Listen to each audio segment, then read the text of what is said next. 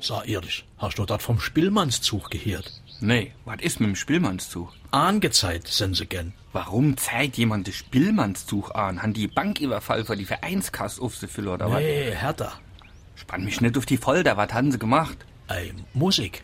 Naja, logisch, mache die vom Spielmannszug Musik, aber normalerweise kennen sie nicht zwangsläufig deswegen angezeigt, nur weil sie Musik gemacht haben. In dem Fall wurd's aber so. Die wurde auf einer Bundesjahreshauptversammlung engagiert und hatte dann dort einen Auftritt. Aber wie kommt der Spielmannszug zu so einer Veranstaltung? Ganz einfach. Der saarländische Verband war diesmal verantwortlich für die Ausrichtung und da haben die sich natürlich entzeichnen wollen. Ja, logisch, Sepp. Ein Buffet mit typisch saarländischem Essen und so. Ganz genau. Und dann haben sie ein Kulturprogramm erstellt. Aus Versehen hat dann aber der verantwortliche Mann das falsche Orchester engagiert.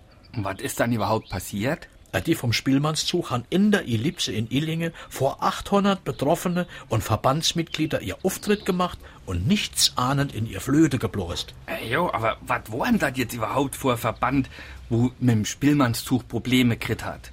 Äh, Der Deutsche Tinnitusverband. Ah, da da ist er bis vor der Onkel Willi. Wenn der da der dreht, der im Radio SR3 an, macht eine Flasch, Flasche Bier auf, lädt eine Putzelstänie und philosophiert. Am falschen Tag, auf der falsch bin, Die Gesichter in dem Saal, die hätt ich meine sehen.